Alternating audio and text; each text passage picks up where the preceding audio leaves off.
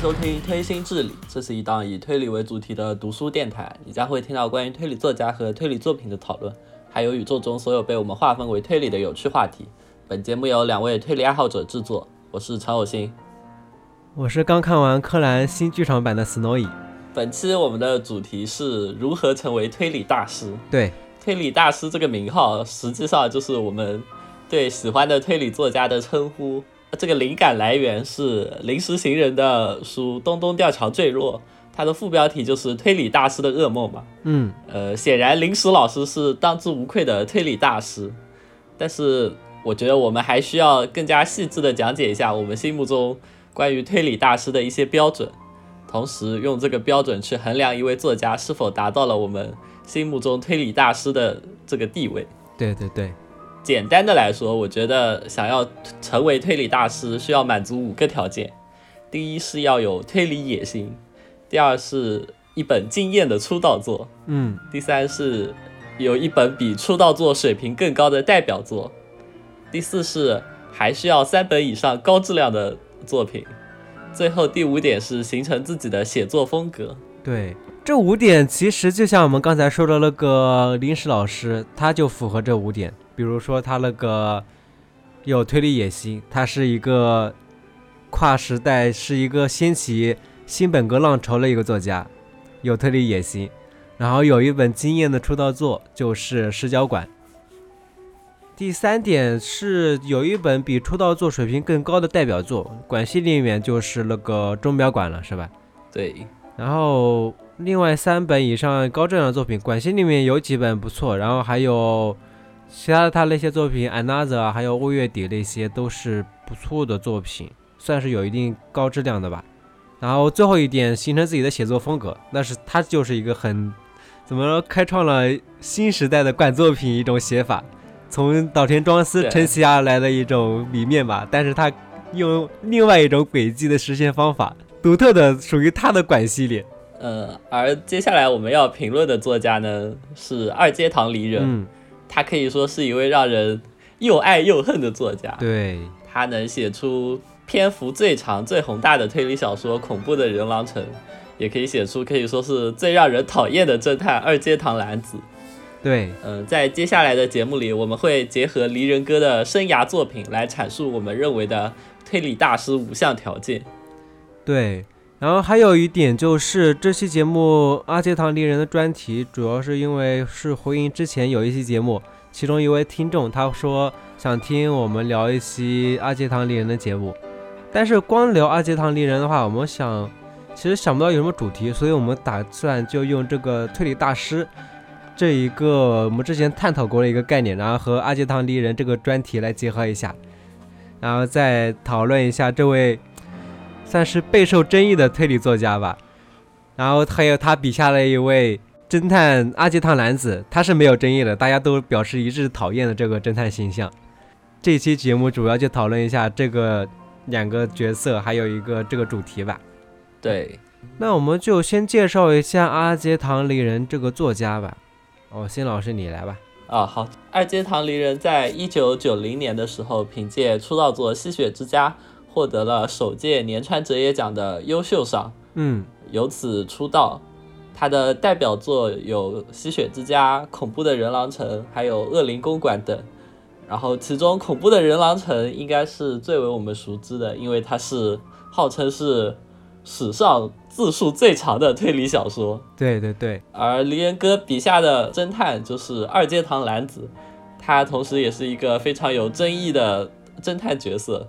所以阿杰唐离人他这个作家出道的时候就比较偏向那种本格轨迹的一种作家，就比如说《吸血之家》，他这本书很遗憾没有获得年产哲也奖的一个最后的一个大奖吧，因为他输给了卢边拓的《谋杀喜剧十三人》。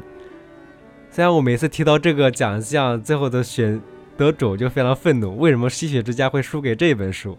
那我们正式开始这期节目吧。回到一开始，我们刚才说到的推理大师这个概念，第一个概念就是推理大师的野心。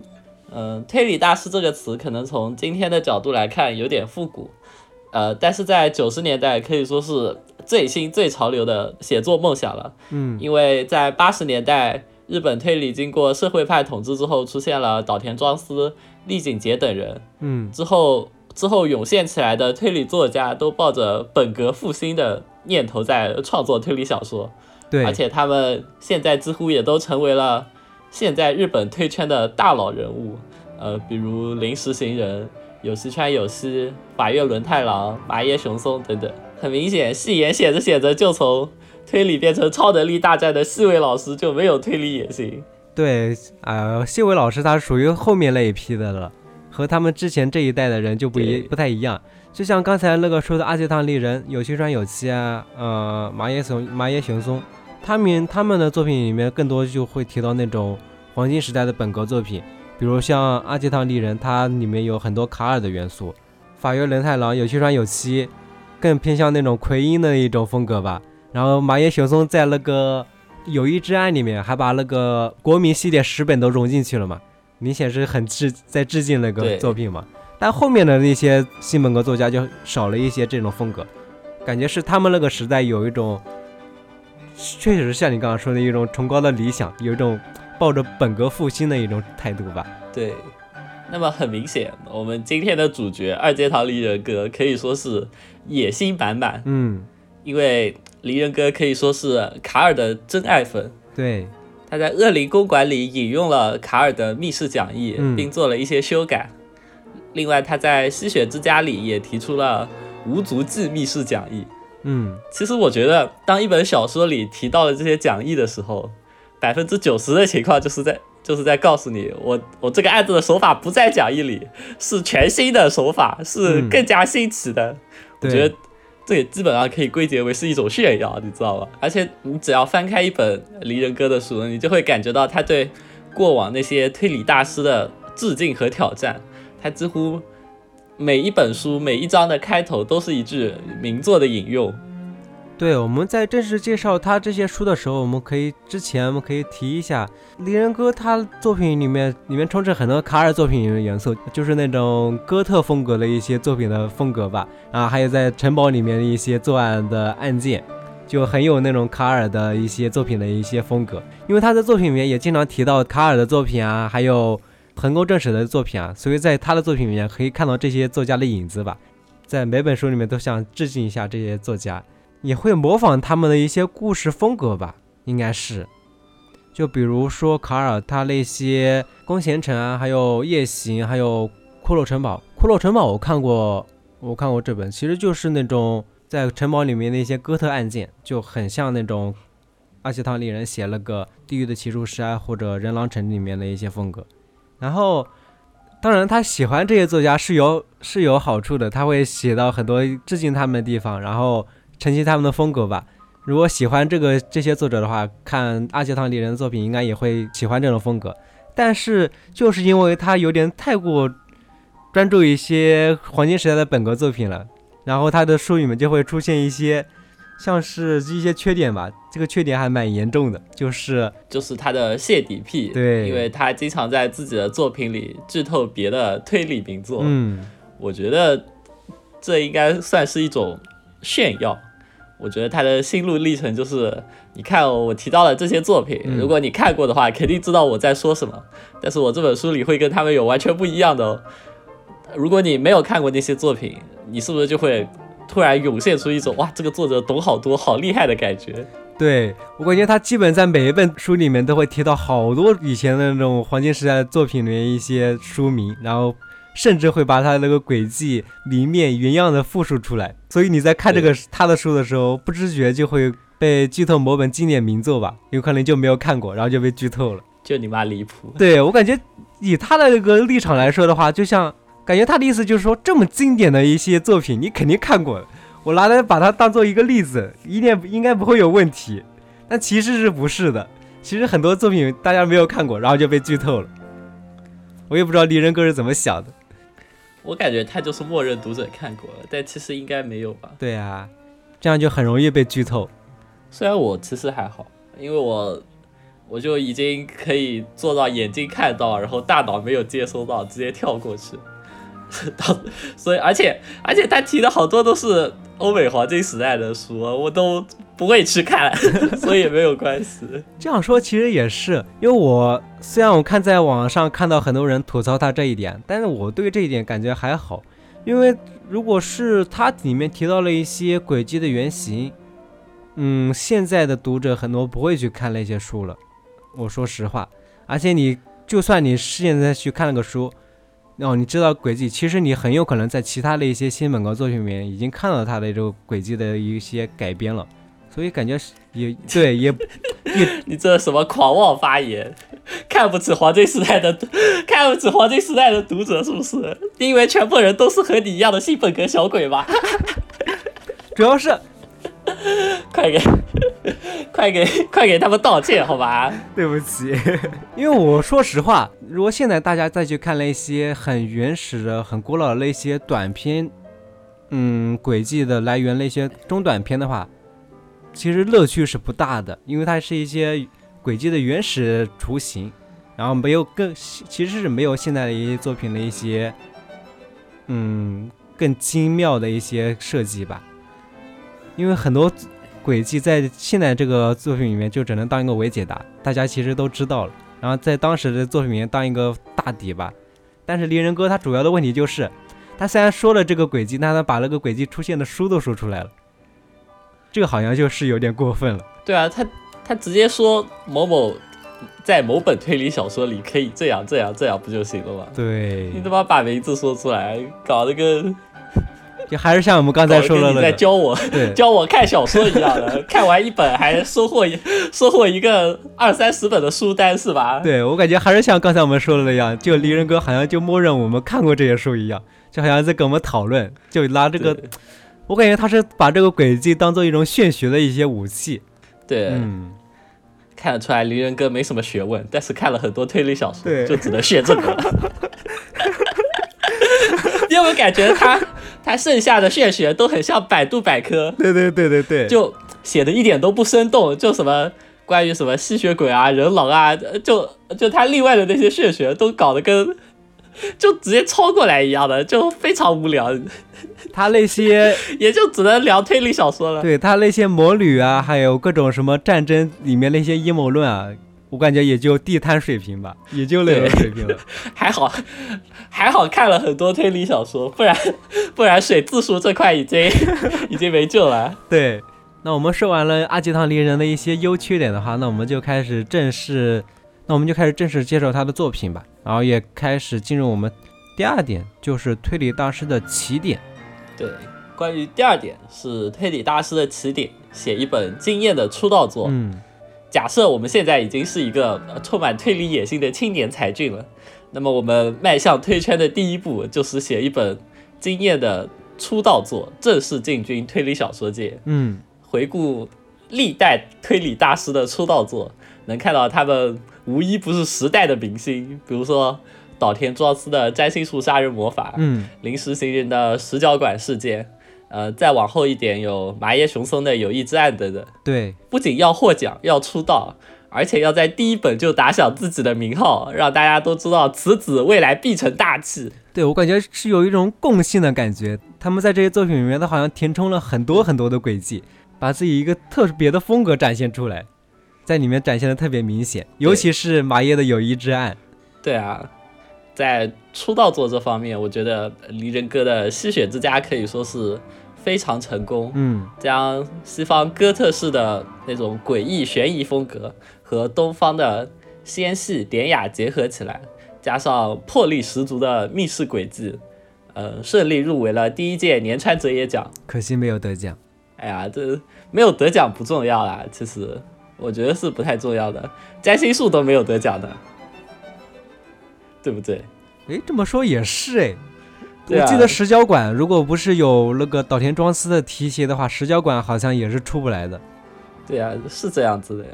当时那个获奖可能还有一些局限固有思维，但真正的好的书，你看现在现在不就已经拨乱反正了吗？是不是？对，没错。对，呃，吸血之家故事大致讲述的就是在某一天咖啡馆里来了一来了一位很诡异的女子。他预告雅宫家族将会发生杀人事件。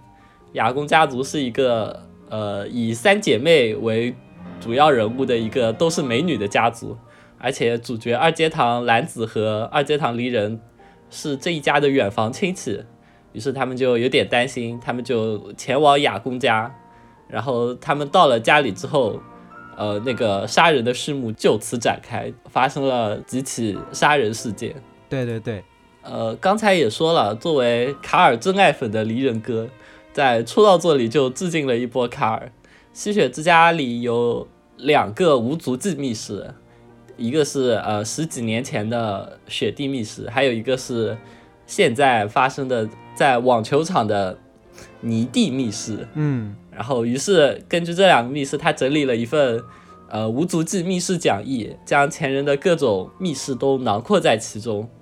然后比较有意思的点是，呃，就这两个无足迹密室，虽然你乍一看很相似，但是它最后的解答却是截然不同的思路。对，它谜面是有点像了，就是那种室室外的水滴的无足迹密室嘛。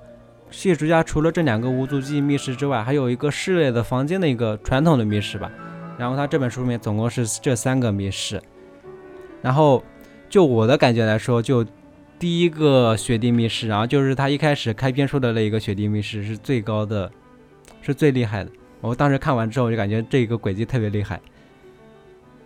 然后虽然这个轨迹其实在柯南里面是有的。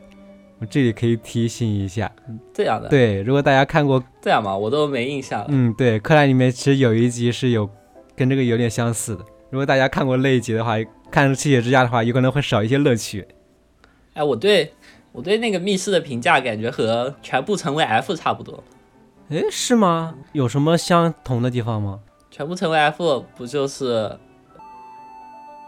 就是用一个思维盲点，然后非常。单刀直入的切入啊，还是不一样。我感觉他这个吸血之家这个轨迹更加的那个更精巧一点的。你像那个全部全成为 F，还要是这个轨迹吧？对啊。但那个吸血之家这个手法就很简单，但你我就就是想不到。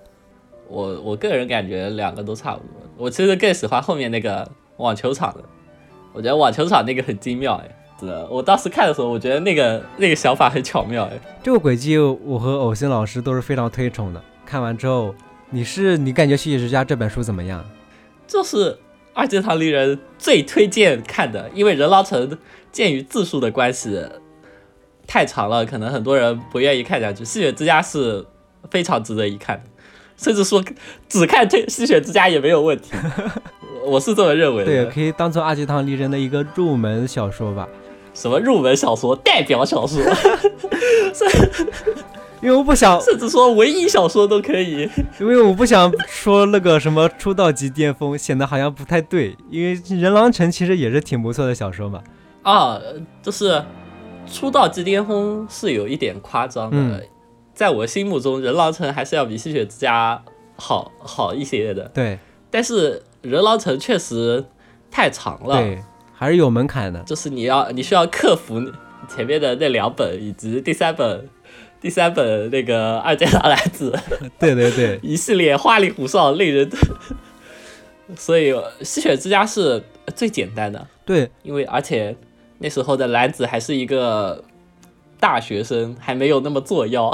对，而且刚才说这个简单的话，吸血之家里面其实有很多就是写的很精炼的一些地方，就和他之后的作品不太一样。就比如他吸血之家里面写了三个密室嘛。但三个密室的解答都非常的巧妙简单，就不像阿奇汤兰子之后一些案件，他会长时间的家访，跟各种人各种人勾心斗角。这本书他把那个三个密室就很干净利落的解决了。我感觉主要就是其中一个雪地密室算是评价最高的吧。对，如果有那种雪地密室的一些排行榜的话，我甚至是把吸血之家放在第一位的，就无足迹杀人事件。雪地密室，我一下子只想到 拔绳的那两个，哎，就是就是，你看下雨都有一个，然后他还有那个短片里还有呃乡愁那一个，你看谁才是新本格小鬼？只能想到麻绳的是吗？我一直承认我自己是新本格小鬼啊，好吧？我我不因为不能剧透嘛，我只能说他这个血之家的血滴密是非常的精妙简练，是我非常喜欢的一个类型。然后刚才说了一个简单，我还可以除了轨迹简单的、干净利利落的解决的话，它的故事整体也是一个非常嗯巧妙的一个故事吧。如果大家看过一些阿吉汤利人的作品的话，可能会知道他在后期的作品是以那种灌水、无聊、冗长著名的，就以 以对以恶灵公馆还有那种后面的双月兽啊为代表吧，大家就。对魔术王，大家就感觉他写的又臭又长又无聊，感觉就很差吧。但是吸血之家这一本就他的出道作就反而会有那种很精妙的感觉。呃，因为阿杰唐利人他在后记他说了，这一本他的一个故事原型是以古奇润一郎的戏血作为参考，他同样写了一个大家族女性姐妹的一个故事吧，顺应时代的发展，所以他。就因为他借鉴了这本书的话，所以他这个书里面的人设的话，还有一些故事的发展，就显得更加的合乎逻辑吧。因为毕竟是有故事原型的嘛，所以我感觉他不像他后面自己想象那种故事。这本书干故事显得更加精炼，看起来也挺好的。甚至我感觉他剧情也是一个巅峰了吧。人狼城的话，是我感觉是轨迹的巅峰。这本书应该是他写作的一个能力的一个巅峰。后面就有点走偏了，后面他的他的人物就就根本不行呀。对，因为他没有一个原型参考的话，写的就好像不行了。后面他阿杰唐利人用更大篇幅、更大比例来写那种人物之间的纠葛啊，越写越长，越写越差，反而没有第一本这种惊艳的感觉。对，所以看故事就是我评价是最高的，轨迹我感觉又是。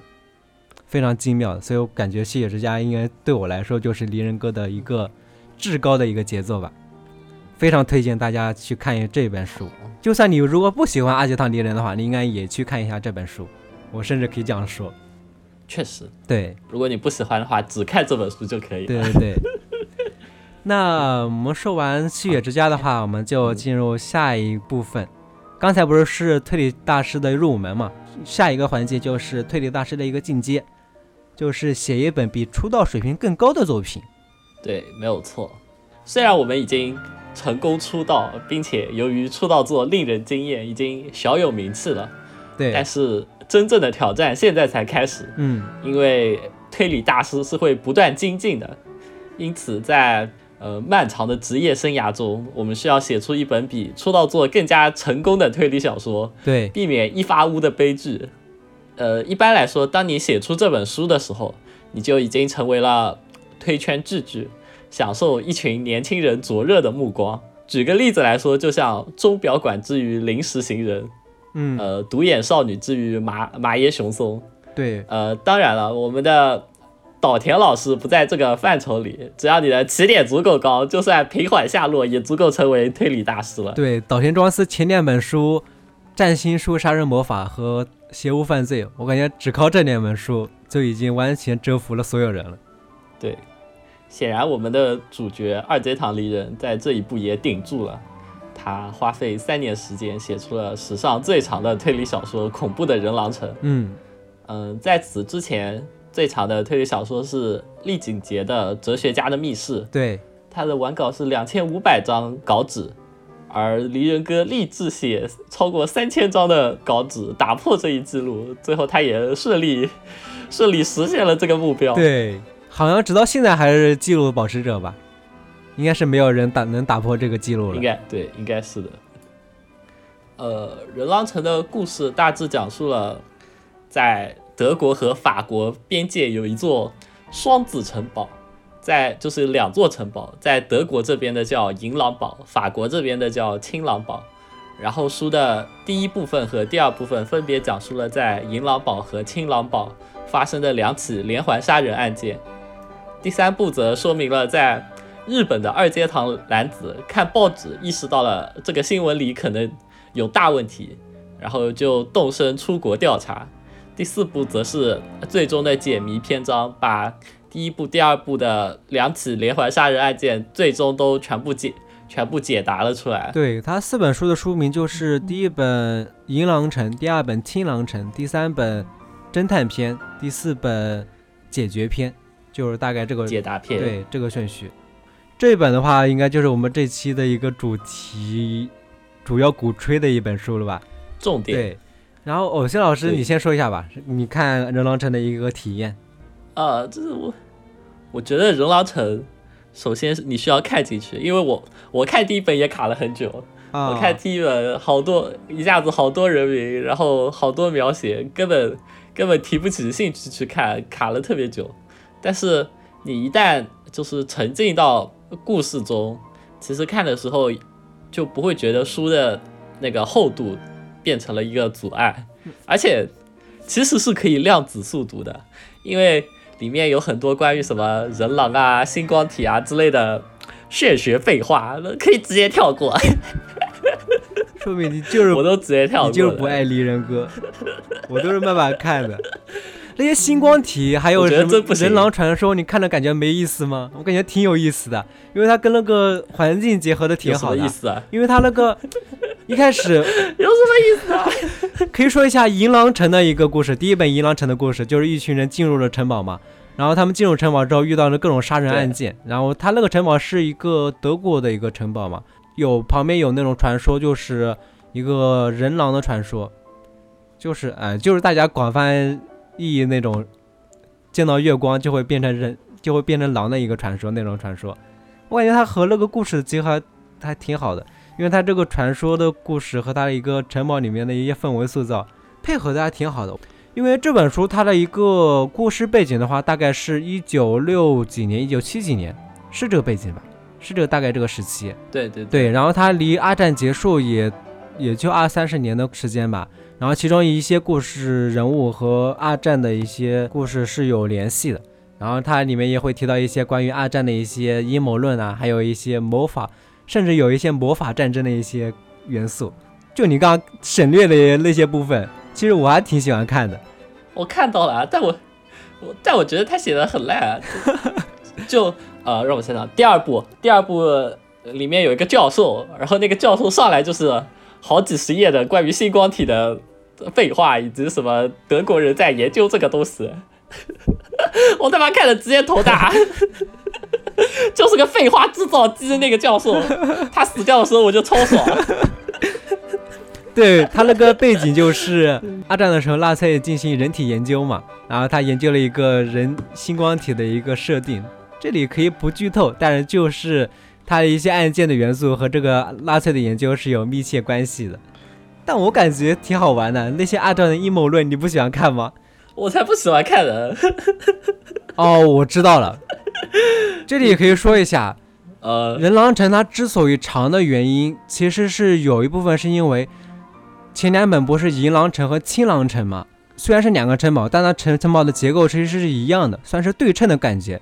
它是两个城堡在互相矗立于悬崖两岸，所以他在第一本写了银狼城的故事之后，再到第二本青狼城，虽然他们进入是另一个城堡，但是是因为对称的关原因嘛，所以它里面一些设置啊，还有房间那些布局其实是一样的。他就不会再细致的描写那些建筑结构什么的，他就会用这些，对吧？他就会用一些这些额外的一些元素来填充他的作品的内容嘛。如果他再把那个案件或者房间的布局写一遍，你肯定绝对看不下去的。所以他用用这种方法来写的话，我感觉还挺好玩的。如果没有这个的话，有可能我第二本就看不下去了，因为第二本它的那个设计是一样的，也是一群人进入一个城堡，然后被杀完了，然后结构还和第一个城堡是一样的。他在第二本里面就加入这种很多那种魔法元素啊，还有那种设定系，还有啊关于纳粹的阴谋论嘛然后哦，他第一部是就是主人公第一视角，是一个叫镭射的青年嗯，的视角嘛。对对对，然后第二部是是那个律师写的手记，是那种书信体的感觉。哦，是的，是的，我觉得他在这个方面也是做过一个就算一个考量的话，因为他毕竟结构是一样的嘛，他肯定要换个人人物或者换个结构来写，应该是有这个原因。对，所以我感觉对对李仁哥应该自己也考虑到这本书确实确实是太长了。但他为什么还要写第三本？他直接写第四本《二阶堂男子》，直接光速光速就前往外国，然后开始调查不就行了关键他就是写嗨了，呃，然后开始解答不就行了吗他？就是写嗨了，应该就是他在后记都写了，他本来计划就是写三本的，然后前两本《银狼城》和《青狼城》，最后一本解答篇，然后他最后他说写嗨了，解答篇一本塞不下，才写了两篇。你写嗨了，写的全是水，你知道吗？你写嗨了，写点精华出来就算了。第三卷二阶堂男子那个就很傻、这他他看报纸看到说一队人失踪了，觉得里面有大问题，然后他现在日本调查，日本调查完之后，他决定去现场调查，然后就要出国。出国之后，一大人一大堆人劝他：“你不要出国，你不要出国，出国很危险。”然后他说：“我不行，我是我就要出国。我意识到、呃这是这是我的命运。”然后他出国，出国完之后和当地的警察又这边调查那边调查，发现哦。确实是有这么一个案件，对对对就它，是真的，对对对不不是什么假的。对，这个这个才是最蠢的地方，还他妈确实有这个案件，这需要你确实吗？我想起来了。然后里面还有好多他去法国旅游的一个故事吧，里面还夹杂了好多法国的一些然后景点的描写。他去法国还是去德国，然后然后当地的记者还看不起他，说什么安杰桃男子，你为什么要来这里啊？你你是在这边想要挑战什么案子吗？然后安杰桃来就说，对我就是要挑战案子，然后还秀了一下，说什么这个记者你呃你可能。呃，来之前是在某某某地方，这些都是我推理出来的哦，我很厉害，对不对？哦，你有毛病！你写嗨了，写这种东西出来干什么？是不是？我感觉就是因为这种阿杰他来自于这形象才会这种才会这么差的，就有点像那种装的感觉，然后非要模仿一下那个福尔摩斯，根据好像我记得好像也是根据什么手表来推理他之前的一些行动轨迹吧。对啊，唉，然后他他到了之后，他发现就是呃，第一个案子里我们说那个主角雷瑟他还活着，只不过他进了精神病院里，他觉得自己是人狼，然后他去精神病院找那个雷瑟，然后他。他都没有见面见到这个雷瑟，那个雷瑟就说在精神病院里什么他的状态不能见人，然后他们就走了。那你为什么要写出来呢？你你写出来这个的目的是什么？对啊，所以我最后看完的时候，离人在后记里说：“我并非刻意加长内容，况且我的性子本来就比较急躁，也不喜欢在作品里卖弄学问和文采。”因此，完成的作品绝对剧情严谨，绝不拖泥带水。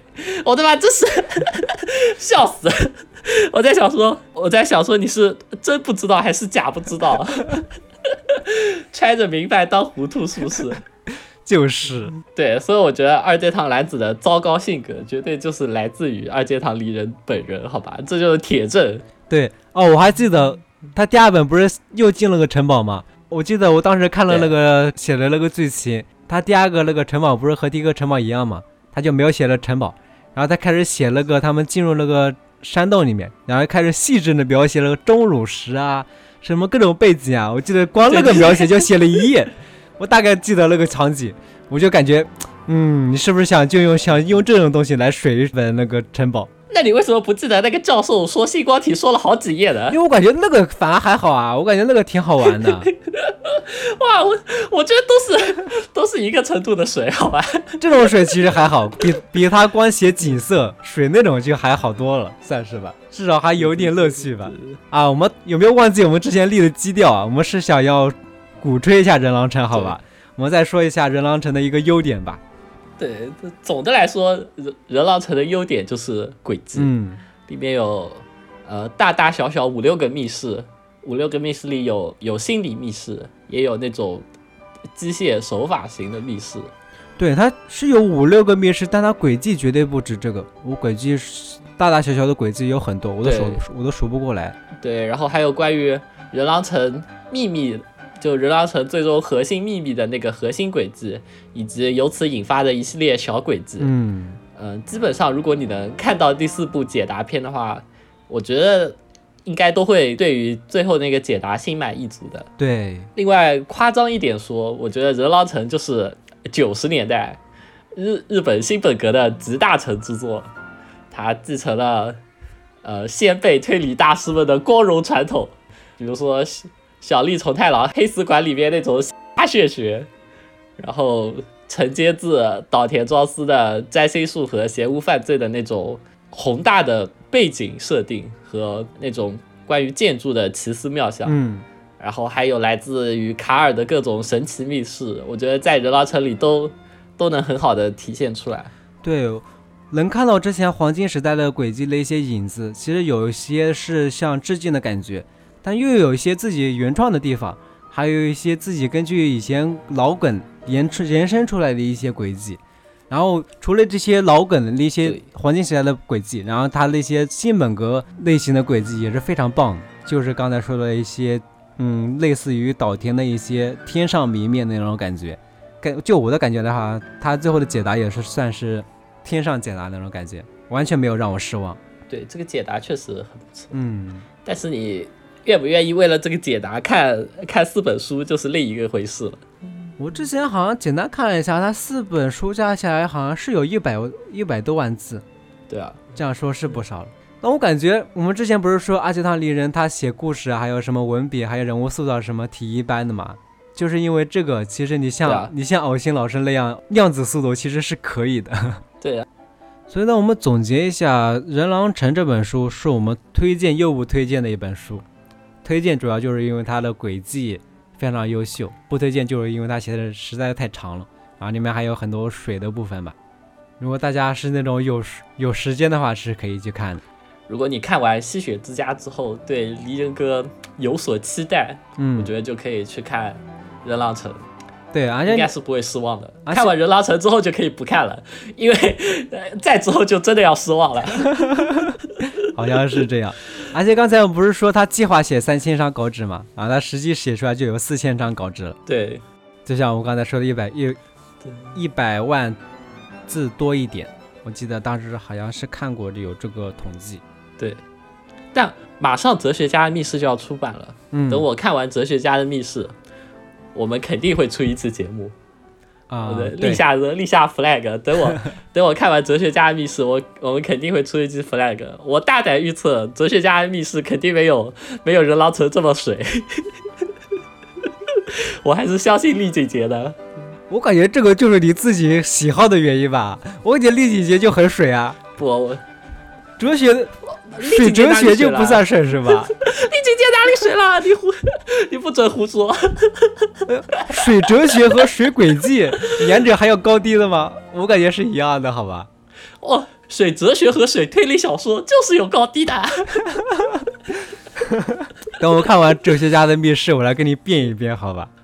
好，至此，这两本书算是我们推荐的书。然后，其中我们刚才其实说到阿基汤蓝子这个角色，说到的好像不太多，因为他在这两本书里面的表现还挺好的。因为一个是刚出道，他的形象没有那么多，大家没有那么多能探讨的地方吧。然后人狼城，这里还可以再说一下，为什么我感觉人狼城的那种，就我来说，我看人狼城的观感挺好的，我没有像那种量子速读啊，因为这本书里面。阿杰汤蓝子是到第三本才出场的，所以我看前两本书的时候，感觉是非常舒爽的，因为没有这种讨厌的侦探，我就只看那种他提出第，三本的评分就是最低的，对对对，因为第三本蓝子一整本都在。只要阿杰汤蓝子一出来，这本书的气质就为之一变。前两本还是那种比较哥特、比较阴郁的那种风格，是很那种很诡异的风格。阿杰汤一男子一出来就完全不一样了。对，然后之后的作品，我们就可以再仔细的说一下阿基汤蓝子这个角色吧，因为后面的作品才是形成它如今的风评的主要原因吧。对，那我们开始刚才说的推理大师的条件，第四个，呃，第四点就是推理神坛的基石，就是嗯。高质量产出三四本作品。对，呃，一般来说，推理小说家的出道作质量是生涯中数一数二的，嗯，因为在出道前，作者有很多时间可以打磨故事还有轨迹。对，嗯、出道后由于各种原因，你的灵感就会逐渐枯竭，而写出来的质量也会开始下滑。对，而且我那些作家应该都是有出版社签的合约，就大概一年要出一本，对这种这种感觉，那你就很容易，就所以说保质保量也是推理大师的必要条件。对不要求你每本书都获大奖，但是总要在排行榜里刷存在感才行吧。嗯，对，呃，很遗憾，就我自己的感官而言，我觉得离人哥在这一步上没有顶住。嗯，是这样嗯、的。从从出版顺序上来说，似乎是因为写人狼城耗费了所有的推理热情和点子，在人狼城之后的作品推呃质量可以说是断崖断崖式下滑，几乎没眼看。不是真爱粉的话，建议不用浪费时间。对我感觉在《人狼城》这本书是不是把他的好轨迹都用完了？后面的轨后面的书，对，因为二阶堂丽人的作品里面主要就是看他的轨迹嘛，他的故事其实没什么意思。如果他的轨迹都没有意思的话，那他的书其实就质量确实是会大幅度下滑。比如魔术王和双面兽。对，但是后面就是开始写科幻了，推理这个路已经走死了。哦，不对，那那个有，嗯其实有一个例外，就是那，就是那个最大幽灵猛犸象世界那本书还好，因为那本书算是一个特例吧。那本书里面，阿基拉男子当一个安乐椅侦探，虽然它里面那个轨迹也不是很重要，哦但它故事写的还蛮好的。那本是他最近几年才出的吧？一七年应该是，反正也不太久。对，呃，那么在人狼城之前的几本书呢，嗯、除开我们刚才说过的出道作《吸血之家》，另外离人还有《地狱骑术师》、圣奥斯拉修道院的悲剧和恶灵公馆三本书。对，嗯，在这三本书里的话，我其实只推荐恶灵公馆啦，就是如果非要推荐的话，嗯，呃，原因其实很简单，因为如果你能看到这里，应该已经非常讨厌二阶堂男子了，对吧？对离人笔下的人物塑造，应该也不会抱有期待了。所以很明显，你只是在期待一个有趣的轨迹。嗯，从从这一点上来说，我觉得只有恶灵公馆的轨迹是优秀的，另外两本都属于可看可不看的程度吧。嗯，对对对，但恶灵公馆太水了，恶灵公馆的节奏很有问题。对，那其实太长了。然后我我在这里说一下我最开始接触二阶堂里人的的故事。那时候我还是个高中生，然后我在我们高中的图书馆里借书，然后那时候我差不多把图书馆里的岛田庄司，然后荆棘夏彦，就是我喜欢的书都看完了，嗯，然后准备拓展一些新思路，然后那时候看到了《魔术王世界》，然后《魔术王世界》很厚，是两本。然后我看完了之后，意识到了新本格之间有差距，让我意识到了不是所有出书的人出的书都是好看的，而且《魔术王世界》里的二阶堂来子已经很很讨厌了。虽然那是我第一次接触到这个侦探，但是给我的感觉就是一个非常娇气的大小姐那种感觉，然后语气都很恶劣，然后一直一直在打压那个助手的，就那种感觉，你知道吧？对，而且双面兽那时候我还我的新本格浓度还没有那么大，虽然我那时候已经很喜欢荆棘夏野了，嗯，但是我坚守着还是起码是一个正常推理，呃，就是正常推理故事的发展。然后双面兽看着看着看着，最后他妈的居然真的有双面兽，我不能接受。那你现在看到那恶灵公馆的结局怎么样？他最后不是说明真的有那个转世轮回吗？哎呀，这个不是，你看人狼城他最后不也说最后真的有星光体？对啊，对我现在可以，对，我现在可以接受了。但我那时候他最后他妈的居然真的有双面兽，我不能 我不能理解。而且那个双双面兽完了之后，我觉得可能是不是这本书不是他的优秀作品？嗯，我决定再给他一次机会。我看了《魔术王》呃，魔术王，魔术王，我就记得，我记得魔术王有一页就哦，是不是那个就全部都是呵呵呵那个？对，就是那个。我也想到了，就是那个，就是我看到某页，然后这一整页的呵呵呵呵呵呵，然后魔术王案件好像特别血腥，是吧？就基本上人都不是不是全尸，基本上都全是全是番茄酱的那种程度。嗯然后看到一个全满一整页的呵呵呵呵，我觉得这个人脑子已经有问题了。从从此之后，我就再也没有看过离人所有别的书了。高中时候我就看了《离人》这么两本书，我就觉得这个作家已经无可救药了，根本不值得再看了。虽然我后来知道《人狼城》也是他写的，但我后来只看了一本。老师承认，为了做这些节目，我连看了五本《二阶堂丽人》，好吧？就是他的从《吸血之家》开始到《人狼城》这五本书，我都是在做这期节目前的一两个月里补完的。看的时候疯狂跟我吐槽，对，我觉得已经没救了。啊，不过这五本讲道理比确实比《魔术王》和《双面兽》好不少，好吧？这五本还是属于我觉得都可以推荐一下，都是有可取之处的。对。对，都是有，都是有一些可取之处的。我觉得双面兽和魔术王根本没有可取之处，轨迹都没有，就是在浪费时间。我就看一个作家，他的第一个看他的第一个作品，留下的印象是很重要的。对，所以我真的很讨厌二阶堂里人。那你看完那个《吸血之家》和《人狼城》《人狼城》之后，稍微有一点好一点吗？稍微有点改观吗？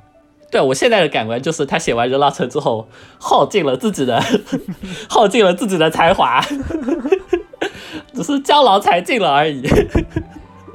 我现在是这么一个感觉。那我们其实，那其实我们把阿杰堂离人的男子系列的作品大概都描述了一遍，就是从《人狼城》前到《人狼城》之后两种风格，然后推荐的也就是《吸血之家》和《人狼城》，应该就是这样。哦，那除了人狼城和吸血之家、恶灵公馆，你也推荐吗？算是比较推荐的是吗？对。然后这里也可以补充一下，如果大家想看男子这个侦探的话，《地狱的骑术师》这本是应该是也必须要看的，因为这本书交代了他一个很重要的一个角色，然后还是他故事上面的一个初登场、初次破获杀人案件的一个故事。然后就是地狱的骑术师，修道院倒是看不看无所谓，我就给了两星，建议不要看好了。哦，我想起来，我对修道院，修道院一个很搞笑的地方是，就是最开始修道院内发生了案件，然后修道院的院长请二阶堂男子去破案，谈到了收费这一项的时候，然后院长问。请问你的收费是个什么样的标准？二阶堂男子说：“我是名侦探，我不要钱。”然后院长松了一口气。然后二阶堂男子说：“虽然我不要钱，但是我希望你们能在拍卖会的时候帮我买一幅买一幅画。然后这幅画大概两百万的样子。然后然后修道院院长就一副 一副很为难的表情：你他妈不要钱！”还要这么贵的画，然后后来想了想，呃，就点头同意了。然后后来发现这幅画还是二阶堂男子的叔叔画的画，什么出口转内销带货侦探是吧？然后我就看到这里，我就对男子这个人就很讨厌了。你装模作样什么的，名侦探不收钱，但是可以带货是吧？所以这本是我们两个都不推荐的一本书，算算是吧？算是吧。那说完大概离人哥的男子系列的主要作品之后，我们就开始说最后一点吧。第五点就是形成自己的大师风格。呃，好，在职业生涯的积累过程中，推理大师们都会逐渐形成自己的风格，甚至可能开宗立派，被冠以呃某某推理的名号，同时获得一大批忠实的粉丝。有这么夸张吗？有的呀，比如说我们常说的岛田流推理、崩坏推理，这时候作家的名字就和他的作品已经可以无缝衔接了，就会有这种感觉啊。岛田流，岛田流确实是有一批忠实信徒的。对啊，哦，鬼奎因应该也是。然后再再比如妖怪推理，你就会想到荆棘夏夜，就会想到那几本书。然后什么鬼畜推理，就会想到白井，对不对？对啊，就会开宗立派的，我感觉要达到那种岛田流和奎因流的感觉了。对啊，就会形成自己独树一帜的风格，让自己的书在推理小说界充满辨识度嘛。嗯，虽然离人哥在我们上一点高质量产出上被我们判定为不合格，失去了推理大师的资格，嗯，但是我觉得他还是形成了自己的风格的。关于离人哥的。风格一般会有一句话叫“诡计胜于逻辑，布局胜于诡计”，其实我还我觉得还可以再加一句是逻辑胜于人物。然后关于这个布局，就不得不提呃二阶堂里的水字数的功力了。嗯嗯，抛开人狼城不谈，另外几本就案发地基本上都是一个历史悠久的家族或者修道院，修道院也算姑且算在那个家族那一栏里嘛。然后他现在开头给你来一段神话故事之类的，就来一段怪力乱神，表明这个地方很奇异，曾经蒙受诅咒，或者说遇到了一些灵异现象。然后再给你来一段，就是这个家族几十年前的新密往事，呃，暗示你这个地方可能还有什么不可告人的秘密。再然后再开始到现在的杀人世界，杀人事件一般来说都是那种番茄酱拉满的血腥血腥事件，那种斩首根本不够用，最好就很很给你画面感，或者什么邪恶祭祀啊，或者什么血腥杀人啊，就那种感觉。对，还有常见的就是分尸。对，然后到了结局的时候，男子就会大显神功，然后把把家族所有的秘密都揭露出来，然后大家就会恍然大悟，哦，原来是这样。只可惜这个时候一般家族就没啥活人了。对，但他最近的这本书，今年出的那本书，其实还是这样，他跟那个人合作的写的一本书啊。对，而且他很喜欢在故事最后的结尾把开头的那个怪力乱神跟你续上，嗯，就告诉你，虽然和和案件没有啥关系，但是真的有超自然之力的哦。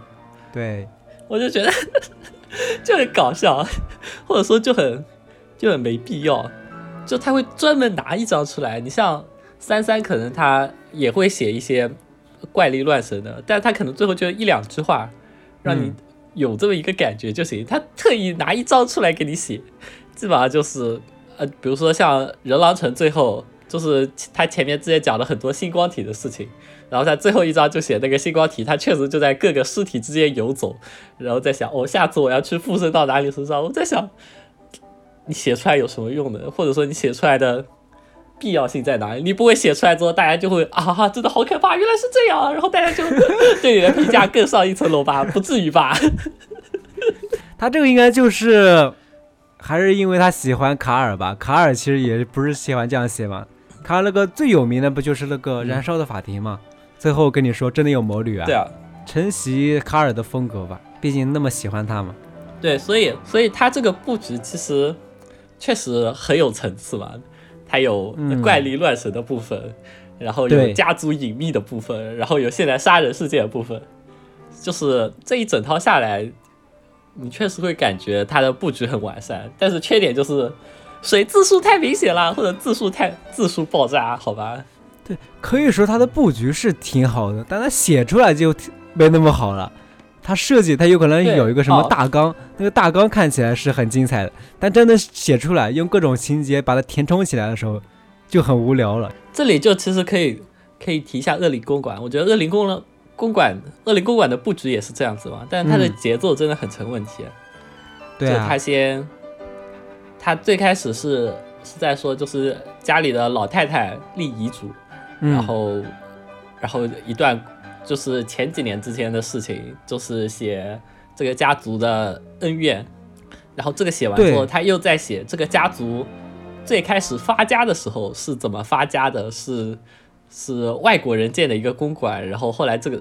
这个公馆被这个这一家子人获得，然后这一家子人住进去，然后这一家子人是怎么经营，然后变成一个名流，然后又是这么一段。哎我还记得刚开始那一那一章，我差点就没看下去，差不多什么祖、祖孙三代，再往上翻三代，再往下翻三代，全部给你按逻辑顺序给你说了一遍，完全记不住名字，对，全？全部给你说一遍，对啊然，后在最后，在最后再说哦，原来呃，就是最开始造公馆的这一这一家外国人，还有还有一些秘密。哇，然后呃这一家外国人后来是怎么消失的？哇，然后就就全给你说了之后，呃，因为这个家族很大嘛，他还有一些呃家族内部的恩恩怨怨，然后是要靠什么家访啊，或者什么巡山走访，什么采访那些什么已经离职的老老工老员工，然后来问他们一些家庭的细节啊，就这种家访的事情。他这节奏问题主要就是因为他那个不是一开始是那种很常见的那种家族遗产争夺争夺剧嘛，后来杀人了，杀人之后就不知道为什么突然调转一笔开始写让男子去家访，写其他东西去了，然后就后来再回到那个案件里面，哎，我不知道他这个节奏看起来就挺怪的，然后整本书写的特别厚，但他的逻辑也比人物好，他的人物都很。都很僵硬，对，毕竟连毕竟连主角都已经这样子了，你故事里剩下那些人其实也都其实也都不能期待了。对对对。那说到这个人物，我们就最后就来说一下这个二阶堂男子吧。节目一开始我们应该说过了，他是有一个有一个推理小说读者的一个投票吧，然后是最不受欢迎侦探角色的一个排行榜。二阶堂男子就是首位，没有错。嗯，所以我们最后来聊一下二阶堂男子这个角色。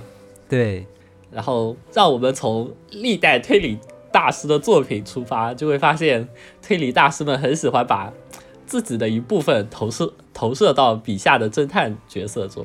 比如说奎因小说里的奎因父子，对，沾沾自喜的样子。岛田庄司写的《御手洗劫》。嗯，因为御手洗劫这个名字就是岛田小时候的绰号来的吧。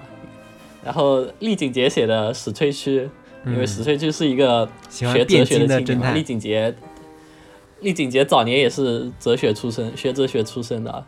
嗯，是的。对，既然离人哥出道时候野心满满，很显然他觉得他也他也应该会效仿这些推理大师们的做法。就把自己的部分形象投入到侦探角色中，嗯，但是呢，就以前从来没有人写过美少女侦探，以前有的侦探最多最多是像就是阿婆那个马普尔小姐是个安乐椅侦探嘛，就以前从来没有人写过美少女侦探，对，离人哥就觉得在效仿的同时大胆创新一下，但是，由于离人哥是个铁直男，他本来是想塑造一个就是那种。高雅聪慧的大小姐形象的，但是由于缺少观察，那就只能靠刻板印象了。于是二阶堂男子就只会卷头发。我那天看到一个评论说，如果男子是个秃头，那么小说的长度就会从三百页减少到两百页。因为确实啊，二阶堂男子就一直在那边卷头发，就是他想要思考什么问题的时候，他就卷一卷头发。有个有个女演员，她演戏的时候。招牌动作就是卷头发，有个是法国女演员还是美国女演员？因为她我记得是被评价没有演技，他的演技主要就是来源于卷头发，无论什么场景就开始卷头发。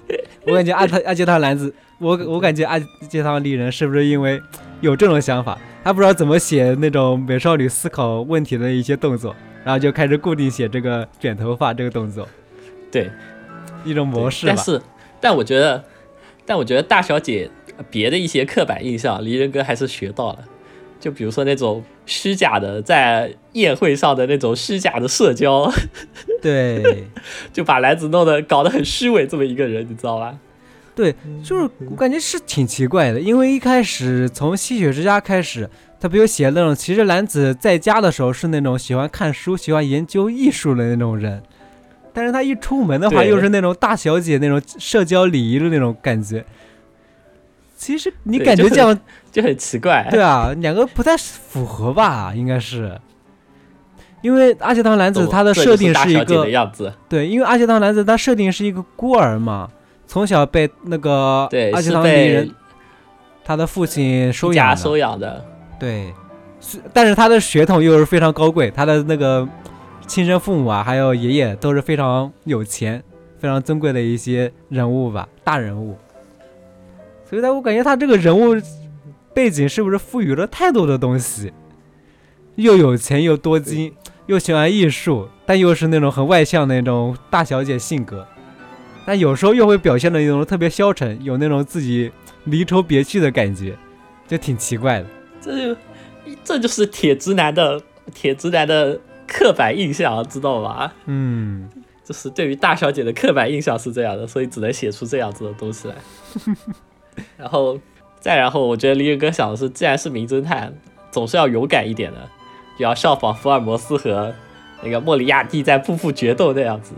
对，所以经常在经常在书的结尾会有男子直面凶手的剧情，这个是我最接受不了的一点，就是因为男子每次总是呃一顿推理，说凶手就是你，你是这样这样这样犯案的，对，然后凶手就就也不装了，他说没错就是我，但是你也别想活我，然后凶手就想把男子杀了，然后这个时候男子就总是面色苍白，瑟瑟发抖。然后我看到这里我就很迷惑，你来直面凶手的时候都没有想到会遇到危险吗？然后但但每次挨打的人都是都是那个助手，就是离人或者说是别的角色，起码你看柯南什么之类的直面凶手或者别的直面凶手，都是直面完之后啪一堆警察冲进来，然后直接把凶手逮捕。对啊，我在想这他都没有想到这一点吗？就就他每次面对凶手之后，然后凶手发狂，然后他就。他就很害怕的样子，那你干嘛还要去直面凶手？你直接叫警察去把他抓了不就行了吗？我这我这是我很想不通这一点。对，你是说你说是不是离人哥超前于时代，写出了一个雌小鬼角色，昭和雌小鬼？哦，这里这里我要着重提一下地狱奇术，地狱的奇术师。嗯。地狱奇术师就像最后说的，就是男子直面那个凶手，对，然后他说了，他说了推理，然后凶手承认了，然后凶手决定杀掉男子，然后这个时候出现了出现了一个龙套，你知道吗？出现了一个就是剧中角色替兰子挡刀了，然后那个角色死掉了，我当时人傻了，就。为什么好好的就要让安排这个角色出来送死的？我也没搞懂。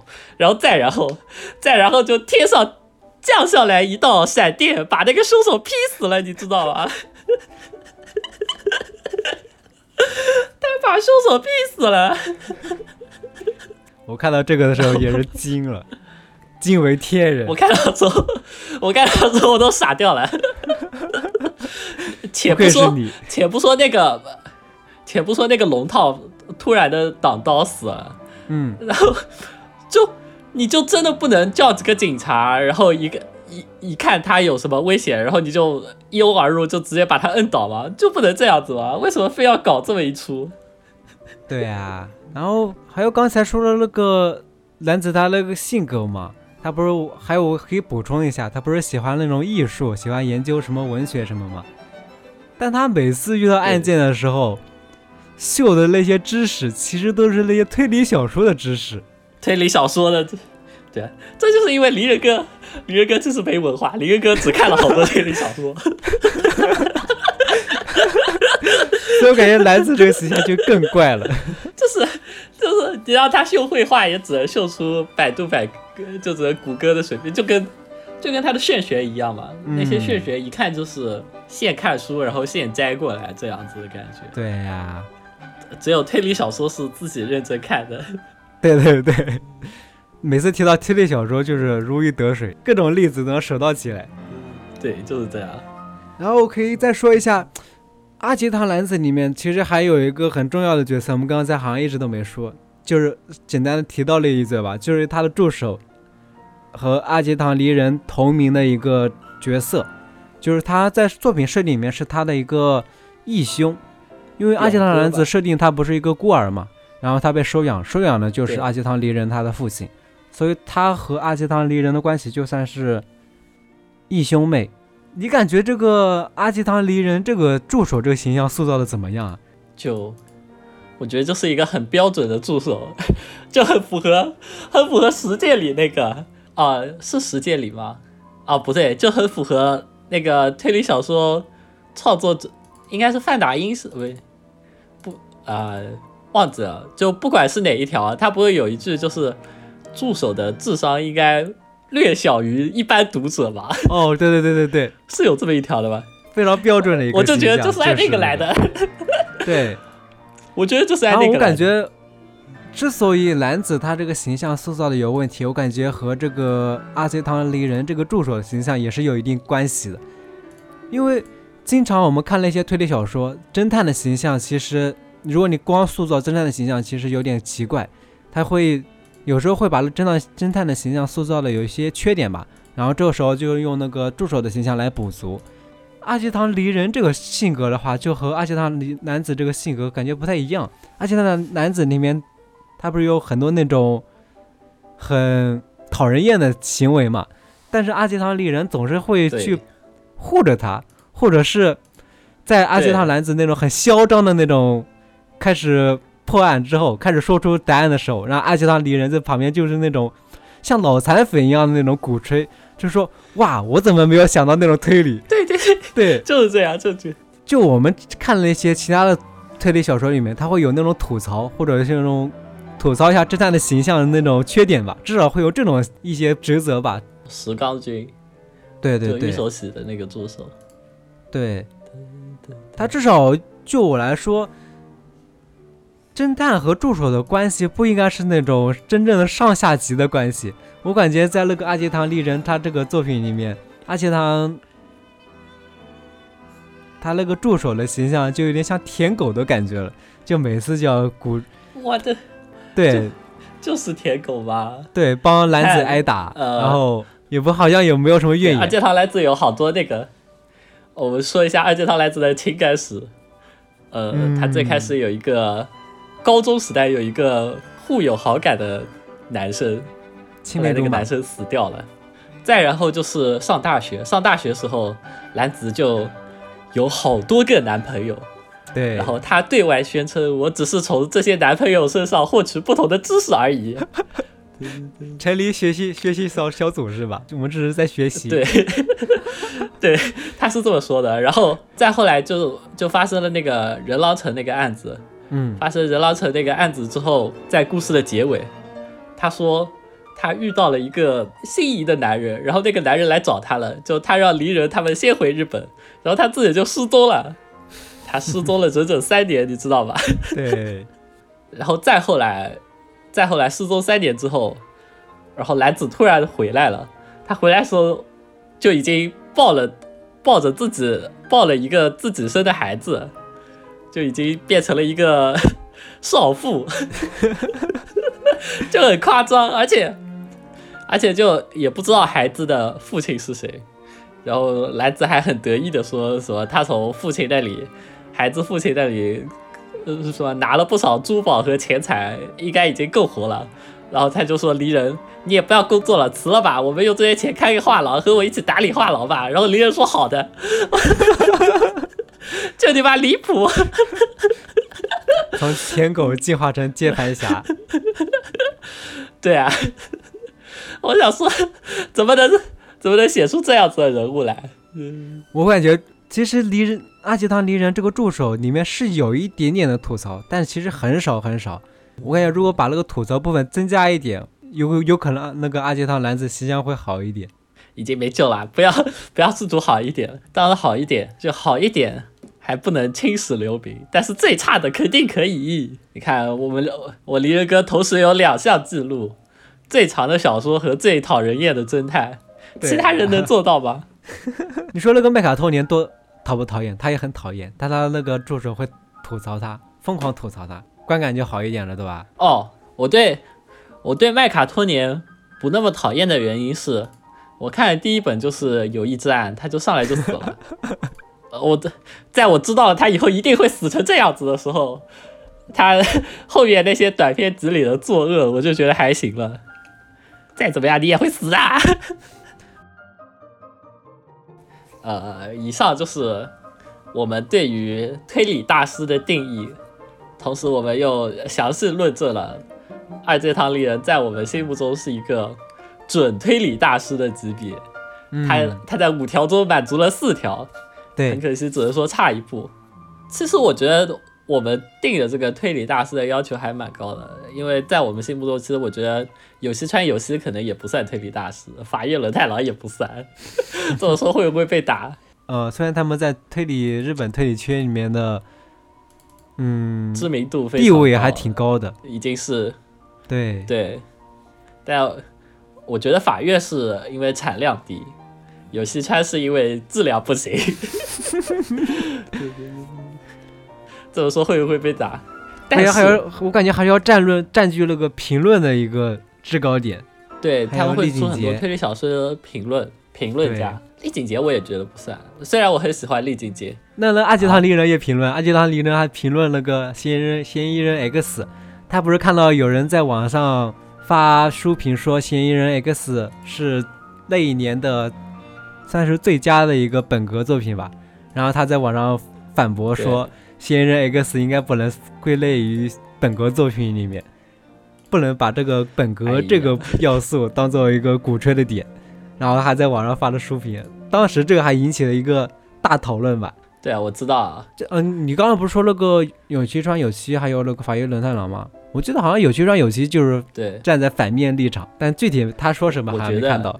我觉得这个事情就是因为离人哥的推理野心作祟，就他还是，就他没有赶上新时代新时代的船，他还是在，因为就是之后的作家其实他们并没有那么崇尚推理了，或者说，并不像九十年代那批作家那样这么想。他们的新本格并不是本格复兴这个念头了，他们的新本格可能是就是写自己喜欢的推理小说这样子的想法了。就成功的道路不再是只有成为推理大师这么一条了，成为成为什么二次元大师，或者说成为畅销大师，也是 也是一条出路，好不好？你这样一说，那个离人哥显得好像是那种黄金时代遗老一样。啊，对啊，他就是这样子的人啊，嗯，我我就是这么感觉的。因为现在很多年轻作家其实他们也并不那么追求推理，对啊，我们等下如果圣诞节专题的话，我们可有可能会说一下那个佐藤有在的圣诞节的恐怖分子，他在后记里面还写了，对，然后他都没看过什么黄金时代的作品。对，然后我们刚才提到的五点，嗯，我们总结下来来说的话，成为推理大师必须要有五本五本书、五本作品，一本出道作，一本一本代表作，以及三本质量差不多的作品。对，这个时候就就有一个，然后同时还要有推理野心和形成自己的风格。这时候一个名字其实就已经完美符合了，哎那就是大说家。仔细想想不，要吓我。大说家推理野心，大说家推理野心有没有？有有，大说家在那个，对他不，大说家不还提出了那个什么推理小说三十条吗？嗯他的推理野心够不够？对，强不强对是有的。然后令人惊艳的出道作就是《清凉》那两本，有不有？确实够不够 够不够惊艳？非常惊艳。显然是有的。大玩家的出道作获得了第二届梅菲斯特奖，然后在当时就引发了争议，懂不懂？当时大玩家还是个大学生，还是京都推协的成员，好吧？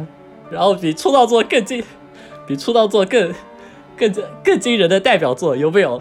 有有有有有。让你看看密室清的厉害有没有？然后这样秋说确？实哎，你就说有没有？有有有，绝对有。然后在高质量的产出三本，因为大叔家一本顶两本，我们就就当他已经是 就就当他已经有四本了，然后再加上日本灭绝计划，够不够？有没有？再然后最后形成自己的风格。你 每当每当提到不可能密室的时候，是不是就会想到大叔家？是不是就有一批人会支持大说家，又有另一批人在反驳大说家？好吹好吹，有没有问题？行行，我们大以后作家才是真正的推理大师，你知道吧？我们以后论证大说家是推理大师的节目肯定是有的。我们先简单的给大说家洗一下，大说家确实符合我们心目中推理大师的称号，好吧？对啊，我在我心里面，大说家一直是一个非常优秀的推理小说作家，不开玩笑，真的。呃，以上就是我们本期对于推理大师的一些看法，以及对于二阶堂离人这个作家的看法了。然后，如果如果听众感兴趣的话，可以去看一下我们推荐的《吸血之家》和《恐怖的人狼城》。然后，嗯因为这一期的主题其实是从评论区里面选的，所以如果你有其他想让我们做的话题或者内容的话，也可以在评论或者私信里告诉我们，我们看情况是会做的对其实也有人让我们让我们做大叔家的评论的但是大叔家的评论要慎重我们我们肯定肯定是有计划要做的但是确实要慎重好那以上就是我们本期的全部内容让我们下期再见拜拜拜拜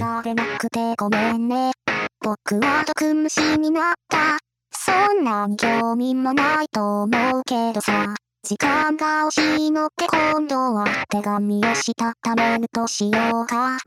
不甲斐ない一日よ今日も始発の便に乗って。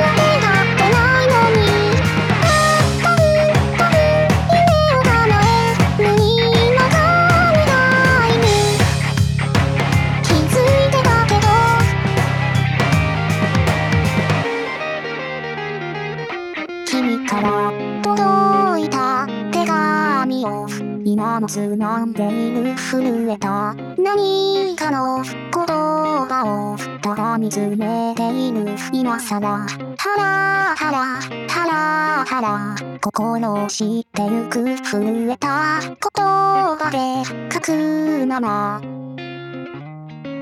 僕らは